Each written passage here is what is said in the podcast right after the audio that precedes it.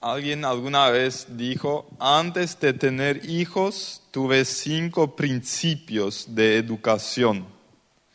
Después tuve cinco hijos y se me fueron todos los principios. ¿sí? Los hijos no leyeron los mismos libros de educación y son tan diferentes. Y me estoy dando cuenta, más o menos, Dios nos está dando cuatro hijos eh, maravillosos. El último por nacer todavía. El mayor tiene seis, después cuatro, después dos, la nena. Y ahora en un mes viene el cuarto varón otra vez. Todo fríamente calculado, así siempre dos años, ¿sí? Si alguien después necesita instrucción, sin problema, gratis.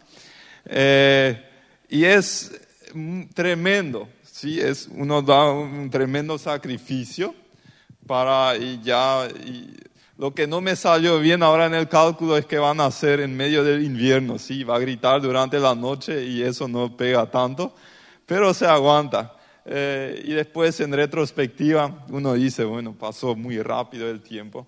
Hay un peligro para padres jóvenes como yo, eh, predicar acerca de principios para padres.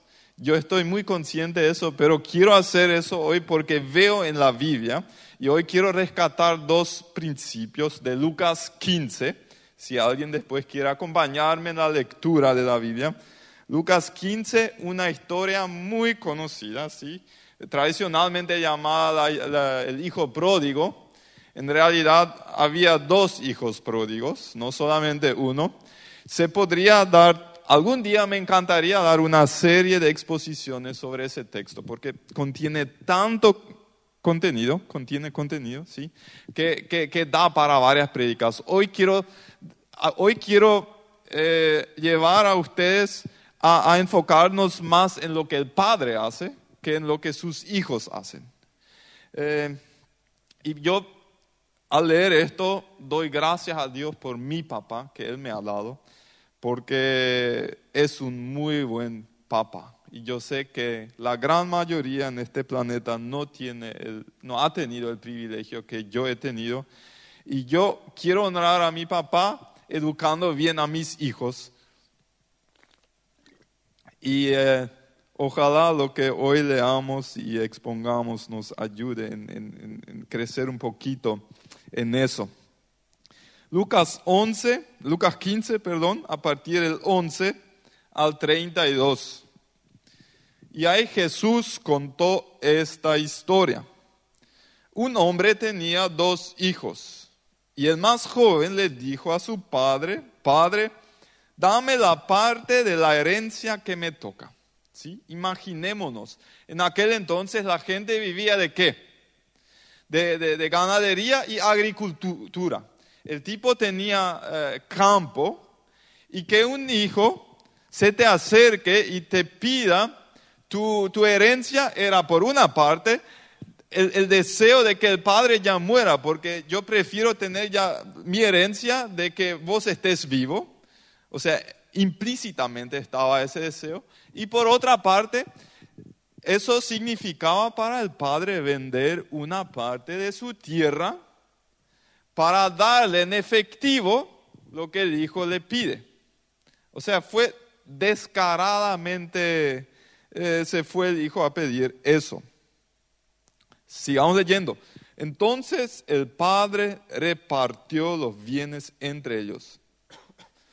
Pocos días después, el hijo menor vendió su parte de la propiedad y con ese dinero se fue lejos a otro país donde todo lo derrochó llevando una vida desenfrenada. Pero cuando ya se lo había gastado todo, hubo, hubo una gran escasez de comida en aquel país y él comenzó a pasar hambre. Fue a pedir trabajo a un hombre del lugar que lo mandó a sus campos a cuidar cerdos. ¿sí? Fue a Luque de aquel entonces. Y tenía ganas, me perdonan los de Luque, ¿sí? Marcel. Y tenía ganas de llenarse con las algarrobas, ¿sí? Fue interesante para mí. Había sido, había algarrobo, algo por el estilo en esa zona también, que comían los cerdos, pero nadie se las daba. Al fin se puso a pensar. Y acá los buenos recuerdos le hacen volver al hogar, ¿sí? Si hubiera tenido solamente malos recuerdos en casa, no hubiera vuelto a casa. Pero él tuvo buenos recuerdos. ¿Cuántos trabajadores en la casa de mi padre tienen comida de sobra mientras yo aquí me muero de hambre? Regresaré a casa de mi padre y le diré, Padre mío, he pecado contra Dios y contra ti. Ya no merezco llamarme tu hijo, trátame como a uno de tus trabajadores. Así que se puso en camino y regresó a la casa de su padre. Y cuando todavía estaba lejos, su padre lo vio, sintió compasión de él, corrió a su encuentro y en aquel entonces los hombres no se vestían así con pantalón, sino tenían una especie de, vestimenta, de vestido, y que un hombre corra significa que levantó su vestido y corrió así. Eso era vergonzoso. Pero no le importó, ¿por qué? Porque vio a su hijo. Y el hecho de ver a su hijo desde lejos significa que el padre le estaba esperando. Probablemente todos los días ahí. ¿Cuándo va a volver mi hijo? Corrió a su encuentro y lo recibió con abrazos y besos. El hijo le dijo, Padre mío, he pecado contra Dios y contra ti, ya no merezco llamarme tu hijo. Pero el padre ordenó a sus criados, saquen pronto la mejor ropa y vístanlo. Pónganle también un anillo en el dedo y sandalias en los pies. Traigan el becerro más gordo y mátenlo. Vamos a celebrar esto con un banquete. Porque este mi hijo estaba muerto y ha vuelto a vivir. Se había perdido y lo hemos encontrado. Y ahí comenzaron la fiesta. Y ahí entre tanto el hijo mayor estaba en el campo. Cuando regresó y llegó cerca de la casa, oyó la música y el baile. Entonces llamó a uno de los criados y le preguntó qué pasaba. El criado le dijo, es que su hermano ha vuelto y su padre ha mandado matar el becerro más gordo porque lo recobró sano y salvo. Pero tanto se enojó el hermano mayor que no quería entrar. Así que su padre tuvo que salir a rogarle que lo hiciera. ¿Sí? Si antes era el hijo menor que le hacía pasar vergüenza al padre, ahora fue el hijo mayor. Y a él le dijo su padre, tú sabes cuántos años te he servido sin desobedecerte nunca y jamás me has dado ni siquiera un cabrito para tener una comida con mis amigos. En cambio, ahora llega este hijo tuyo que ha malgastado tu dinero con prostitutas y matas para él el becerro más gordo. Y ahí el padre le dijo, hijo mío, tú siempre estás conmigo y todo lo que tengo es tuyo. Pero había que celebrar esto con un banquete y alegrarnos porque tu hermano, que estaba muerto, ha vuelto a vivir, se había perdido y lo hemos encontrado dos principios para los papás. Lo bueno es, cuando nosotros llegamos a ser papá, no sé cómo se sintieron ustedes los que son papá, cuando nace el primer hijo, yo me sentía así. Eh, bueno, en, el hospital me sentía bastante seguro todavía, porque ahí las enfermeras no, nos hacían todo, eh, cambiaban los pañales y todo, pero cuando llegó el momento de, de ir a casa, yo pensé, ¿qué, ¿qué voy a hacer con ese gusanito en mi casa? ¿sí? Nunca aprendí a, ni siquiera cambiar un pañal. Y no, es un poquito asqueroso también. Y al inicio es verde y esas cosas, lo que sale y, y, todo eso. ¿Y ¿Cómo voy a hacer? Eh, y así no solamente cambiar pañales, así eh, yo, nadie, nadie sabe ser papá antes de comenzar a tener hijos. ¿sí? Todos los errores cometemos con, con, el primer hijo y después algunos con el segundo también. Por eso hay que tener cuatro por lo menos, para que el último te salga más o menos bien. Eh, lo bueno es que encontramos, Dios nos muestra cómo Él es Padre para nosotros y ya nosotros podemos aprender a ser padres con, con nuestros hijos, eh, observando cómo Él hace. El primer principio que cuando yo lo reconocí, me revolucionó la mente y me, está haciendo de tanta ayuda. Vamos a ver a largo plazo si va a tener buen fruto, pero hasta hoy en día estoy muy, muy feliz con eso. Es el siguiente, el padre le da libertad de decisión con consecuencias a su hijo. El padre le da libertad de decisión con consecuencias, ¿sí? El hijo se acerca al padre, le pide la herencia y es interesante que acá el padre no ofrece resistencia. El padre está presenciando cómo el hijo está cometiendo uno de sus mayores errores de la vida, sino el mayor, y no ofrece resistencia. ¿Por qué no? Me hice la pregunta, ¿por qué el padre no trata de convencerle de lo, de lo contrario?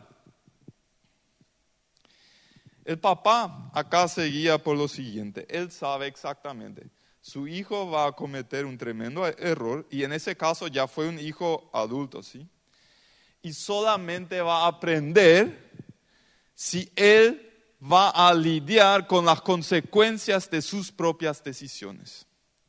El padre no ve su rol principal en ahorrarle todo el sufrimiento y los dolores de la vida a su hijo el padre crea un ambiente en el cual el hijo puede cometer errores y después permite que el hijo sufra por sus errores, porque ese sufrimiento es el que nos hace aprender y sacar conclusiones para actuar de manera más sabia la próxima vez. Em, esto es un hilo rojo que yo veo a través de toda la Biblia. Dios nos da libertad de decisión a nosotros pero soy yo el que tengo que lidiar con las consecuencias de mis decisiones. Si tomo decisiones equivocadas, Dios no me saca las consecuencias dolorosas. Eso sería un gran error. Si Él lo haría, yo no aprendería de mis errores. Cuando comencé a tener hijos, comencé a observar a otros padres, cómo ellos tratan a sus hijos. Y saben que me llamó la atención, especialmente eh, lo que vi con padres con hijos chicos, eh, pequeños, que algunos le regañaban constantemente a sus hijos y los hijos se portaban mal también. Y otros, nunca, por lo que yo vi por lo menos, seguramente en algún momento en casa y eso sí, pero así cuando estábamos juntos como familias, no, no, le criticaron constantemente a sus hijos, pero sus hijos se portaron bien. Y me hice la pregunta, ¿por qué es así que los que regañan más, los hijos se portan peor de los que lo hacen menos? Entonces, en esa época leí un libro con el título eh, El poder de la bendición paternal. ¿Sí? El autor es Craig Hill. El poder de la bendición paternal. Y él en ese libro cuenta una historia que me ayudó a entender, que me dio una respuesta a mi pregunta. Y la historia es más o menos así. Eh, una mamá, eh, creo que se llama Emily, cuenta de, una familia que tiene una hija de, de 17 años. La mamá se llama Emily, la hija se llama Katie. Y esa Katie tenía una, una tarea, entre otras, que era cada martes de noche sacar la basura a la calle para que el miércoles por la mañana eh, el, camión pudiera retirar la basura que se acumuló eh, en la semana. Pero ¿qué pasaba? Esa hija de 17 años se acostaba los martes a la noche en su cama, ahí con su celular, entraba en Facebook, Instagram, estaba chateando con sus amigos y postergaba, postergaba su tarea, después ya era muy tarde, no tenía ganas, se acostó nomás. Y bueno, voy a hacer el miércoles más temprano nomás, pero ahí ya se despertó tarde y no cumplió con lo que era su responsabilidad. Y eso llevó a que la mamá, Emily, eh, comenzó a ejercer presión sobre su hija. Cada martes de noche ella le preguntaba, ¿ya sacaste? No, voy a sacar todavía. Comenzó a retarle, ¿por qué? Ya no sacaste el último martes, ahora tenés que sacar. Sí, voy a sacar. Y, se, eh, llegó, a tener una gran tensión esa relación. Entonces, los dos estaban frustrados, el ambiente familiar muy pesado. En ese tiempo los padres participaron de un seminario de educación de los hijos y ahí aprendieron el principio de dar libertad de decisión con consecuencias. Cuando volvieron de ese seminario a casa, se acercaron a su hija y le dijeron, ¿sabes qué, Katie? Nosotros hemos fallado contigo, le dijo la mamá. Yo tantas veces te he retado, te he criticado. A partir de hoy mi comportamiento será otro. Ya no queremos tener ese tipo de relación contigo, queremos tratarte bien. ¿Y sabes qué? Tus responsabilidades en el hogar siguen, siguen en pie. Tú tienes la libertad de decidir si vas a cumplir o si no vas a cumplir. Si vas a cumplir, eso va a aportar a que la basura salga de casa y a que haya un mejor ambiente. Si no vas a cumplir, si vas a decidir no hacerlo, va a haber consecuencias. ¿Ok? Katie se, primero se sorprendió por el buen tono en el cual la mamá le habló. Hace rato no le habló tan, tan bien. Y eh, ella se disculpó también y dijo, bueno, bueno, gracias mamá, papá, yo he entendido, a partir de ahora yo quiero cumplir con, mi responsabilidad. Y, el próximo martes, realmente, ella se acuerda, saca la basura, todo bien, y la mamá piensa, ahora captó mi hija, qué calidad, cómo funciona este, así, este principio. Pero el próximo martes llega y Katie está otra vez en su cama, chateando en las redes sociales y piensa, bueno, yo debería sacar la basura, pero me voy a quedar un poquito más. Entra la mamá solamente para despedirse y amablemente le recuerda que la basura está todavía. Sí, no hay problema. Se va otra vez y se queda dormida ella sin sacar la basura.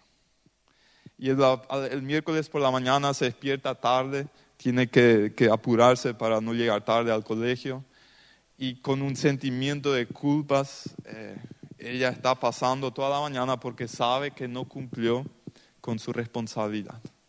Y ella está esperando el carajo al volver a casa, ¿sí? porque esa fue la manera en la cual sus padres le trataban cuando ella no cumplía. Y con algo de miedo y sentimientos de culpa, ella vuelve a casa después del colegio y su mamá, ¿qué hace? Le saluda amablemente y ella se sorprende, ¿por qué mi mamá no me está eh, retando? Entonces, eh, ella sube a su, a su pieza y después de 20 segundos, ella vuelve abajo y pregunta a sus padres, ¿qué hacen todas esas bolsas de basura en mi pieza? Y ahí el papá le, le explica, ¿sabes qué? Habíamos dicho, tenés libertad de decisión, no te vamos a obligar a nada, pero cada decisión que vas a tomar va a tener consecuencias. Vos tomaste la decisión de no cumplir con tu responsabilidad y esta es la consecuencia. Hemos puesto la basura en tu pieza. Así de esa manera, esa chica aprendió a ser responsable y saben que el ambiente en la casa mejoró. Porque ya no tenían que ejercer presión y criticar y regañar todo el tiempo, porque sabía, ella sabía exactamente si no cumplo, va a haber consecuencias. Cuando leí esta historia en el libro, con mi esposa comenzamos a hacernos la pregunta, ¿cómo podemos aplicar este principio que el buen padre aplica con su hijo pródigo? que la mamá Emily aplicaba con su hija Katie, ¿cómo nosotros podemos aplicar eso con nuestros hijos? Porque sabemos, sabemos muy bien que el principio hay que adaptar a la edad en la cual están los hijos. ¿Sí? Yo no, si mi hija de dos años quiere correr a, la calle, no le voy a decir, y bueno, que ella decida y que viva con las consecuencias, ¿sí? No, no puedo hacer, ¿sí? Hay, que, adaptar.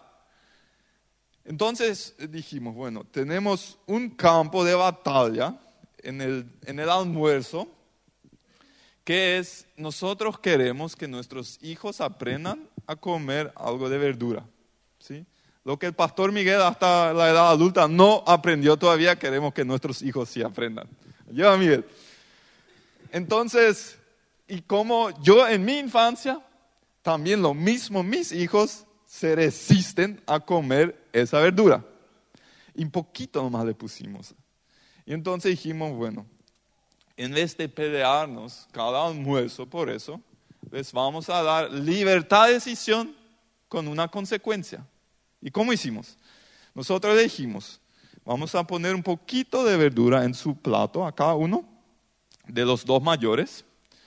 Y si ustedes van a comer, va a haber algo de postre, no sé, algo de yogur o lo que sea, una galletita, los dulces que le encantan.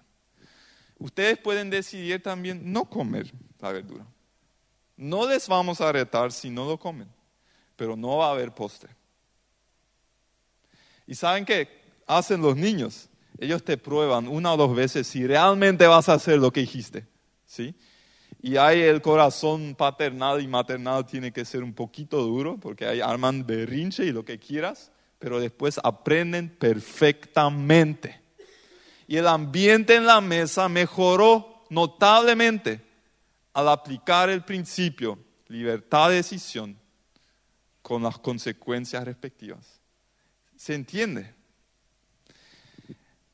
¿Por qué nos cuesta a los padres aplicar eso? Porque nos cuesta ver sufrir a nuestros hijos.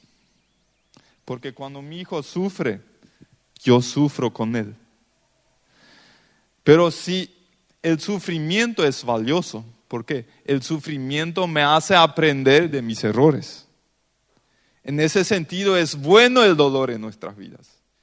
Y para que mi hijo aprenda, yo como padre necesito aprender a sufrir con él. Y no evitarle cada sufrimiento y cada dolor en su vida. Eso es lo que hacen los padres sobreprotectores. Ellos castigan a sus hijos porque evitan que aprendan de sus errores. ¿Entendemos? Por eso la sobreprotección es un castigo a los hijos en realidad. ¿Y por qué los padres sobreprotegen a los hijos? Porque no aprendieron a sufrir con sus hijos. Es importante que los padres aprendamos a sufrir con los hijos. Lo mismo lo que nuestro padre hace, él sufre con nosotros cuando pasamos por consecuencias desagradables por nuestros errores. Lo mismo nosotros los padres tenemos que aprender a sufrir con nuestros hijos. Y después ellos nos van a agradecer cuando sean más grandes. Ese es el primer principio. Dar libertad de decisión. Y lo repito por décima vez para que se nos grave. Libertad de decisión con las consecuencias respectivas. El segundo es este padre bendice a sus hijos con palabras y gestos. ¿Sí? Cuando vuelve el hijo menor, ¿qué hace el padre? ¿Sí?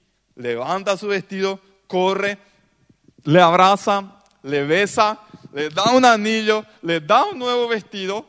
Todos son gestos, todos son gestos, ¿sí? Le, le hace una fiesta. El becerro más gordo fue la mejor carne que él tenía en el campo, ¿sí? Lo que podía vender, lo más caro, él lo toma para hacer esa fiesta para su hijo. Eh, después, no solamente le bendice al hijo menor, también a su hijo mayor. ¿Sí? Si, vemos las palabras que le dice, todo lo que es mío es tuyo también. ¿Por qué no entras en la fiesta? ¿Sí? Eh, este es el segundo principio acá. Em, y acá entra también eh, la importancia de las palabras de afirmación. ¿Saben qué? Dios habla tres veces de manera audible en el Nuevo Testamento. Tres veces. Las tres veces Él habla a su Hijo Jesús y hay más gente que escucha lo que Él le dice. Y pongan atención a esas tres frases.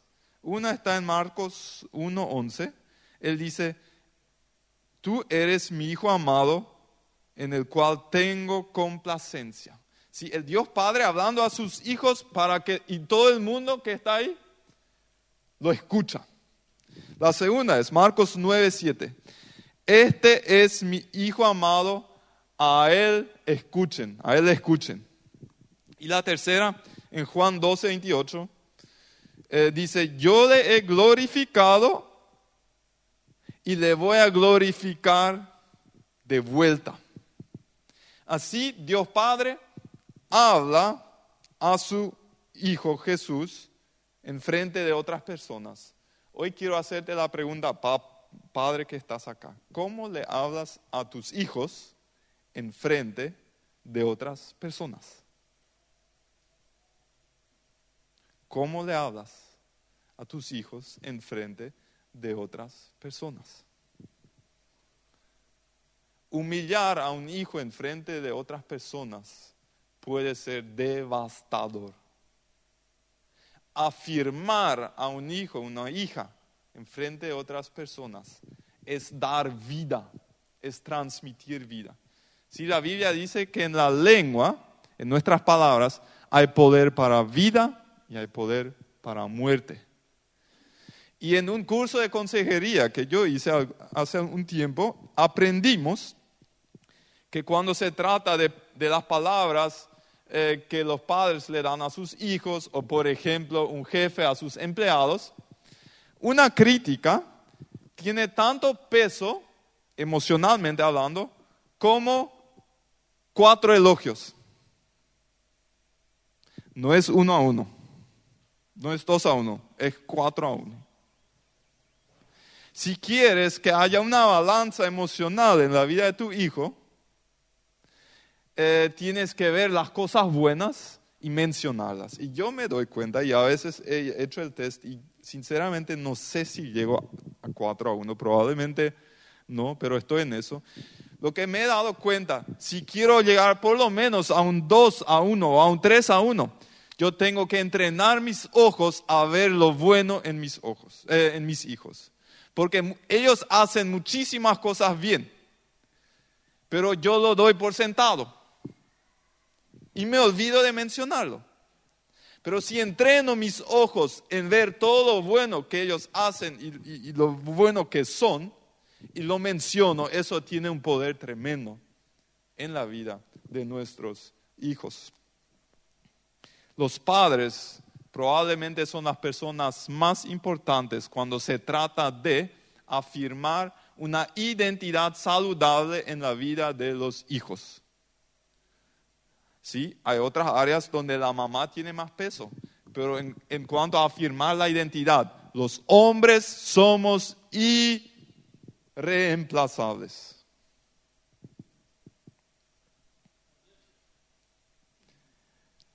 Yo quiero leerles un testimonio y cerrar con eso. Que una joven mujer adulta ya me envió y me dio el permiso para compartirlo. Y les voy a leer. Tantas veces en mi vida he buscado a alguien que refleja a mi Padre Celestial. También se dice tan a menudo que los hijos o que los niños que crecen en la fe comparan a Dios con su Padre biológico y que éste suele ser el apoyo en su fe. Es verdad. Mi padre, que falleció recientemente, era una buena persona, pero también tenía su lado oscuro. A menudo tenía ataques de ira y se volvía agresivo. Cuando llegaba a casa me escondía de él. Más tarde, cuando yo tenía 10 años, me dejó a mí, a mi madre y a mis otros tres hermanos y se mudó a Asunción, donde formó otra familia. Yo estaba confundido en ese momento y no sabía qué pensar sobre el tema del divorcio. De todos modos, pensé que ahora sería más armonioso en casa. No estaba triste porque se fue. Ahora era más tranquilo, pero también vacío. cada miembro de nuestra familia siguió su propio camino. Mi madre trató de apoyar y mantener a la familia lo mejor que pudo, pero también estaba a menudo sola. Envidiaba a mis amigas que tenían una buena relación con sus padres y sin embargo me regocijaba con ellas. Cuando después de la secundaria me mudé a Asunción para estudiar, me encontraba con mi papá de vez en cuando. Su modo de vida seguía siendo el mismo de antes. Entonces le diagnosticaron la enfermedad cirrosis hepática. Provenía de todo el alcohol que había consumido a lo largo de los años. Tenía que acabar con el alcohol y los cigarrillos si quería vivir unos años más, lo que de hecho fue capaz de hacer.